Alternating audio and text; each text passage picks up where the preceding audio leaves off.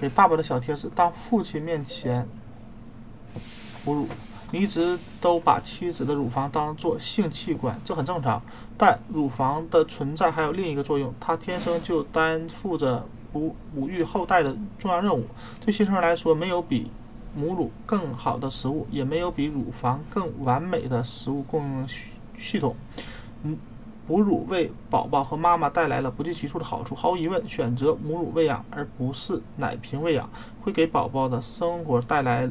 变化也会给你的生活带来变化。你对他母乳喂养的支持会让哺乳哺乳取得更大的成功。如果你还没有做到，请支持他，给他信心，这将带来难以想象的益处。即使你不了解母乳喂养的全部细节，但只要你的妻子知道每一步都有你在后面支持，尤其是当事情开头不顺利时，你的支持对他能否。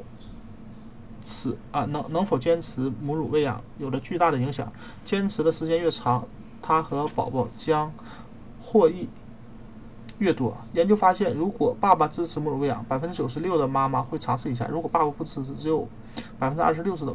二十六的妈妈会尝试，所以请认真对待自己的影响力，仔细阅读关于母乳喂养、母哺乳的资料，一起参加哺乳课程，和其他母乳喂养的宝宝的爸爸们谈一谈，问问医院或分娩中心有没有哺乳咨询师，请他指导你们的第一次母乳喂养。如果妻子觉得寻求帮助有些尴尬，或只是在分娩后有些疲惫，尽量鼓励他，告诉他母乳喂养的好处，让他有足够的信心，帮助你的妻子开始母乳喂养，并鼓励他。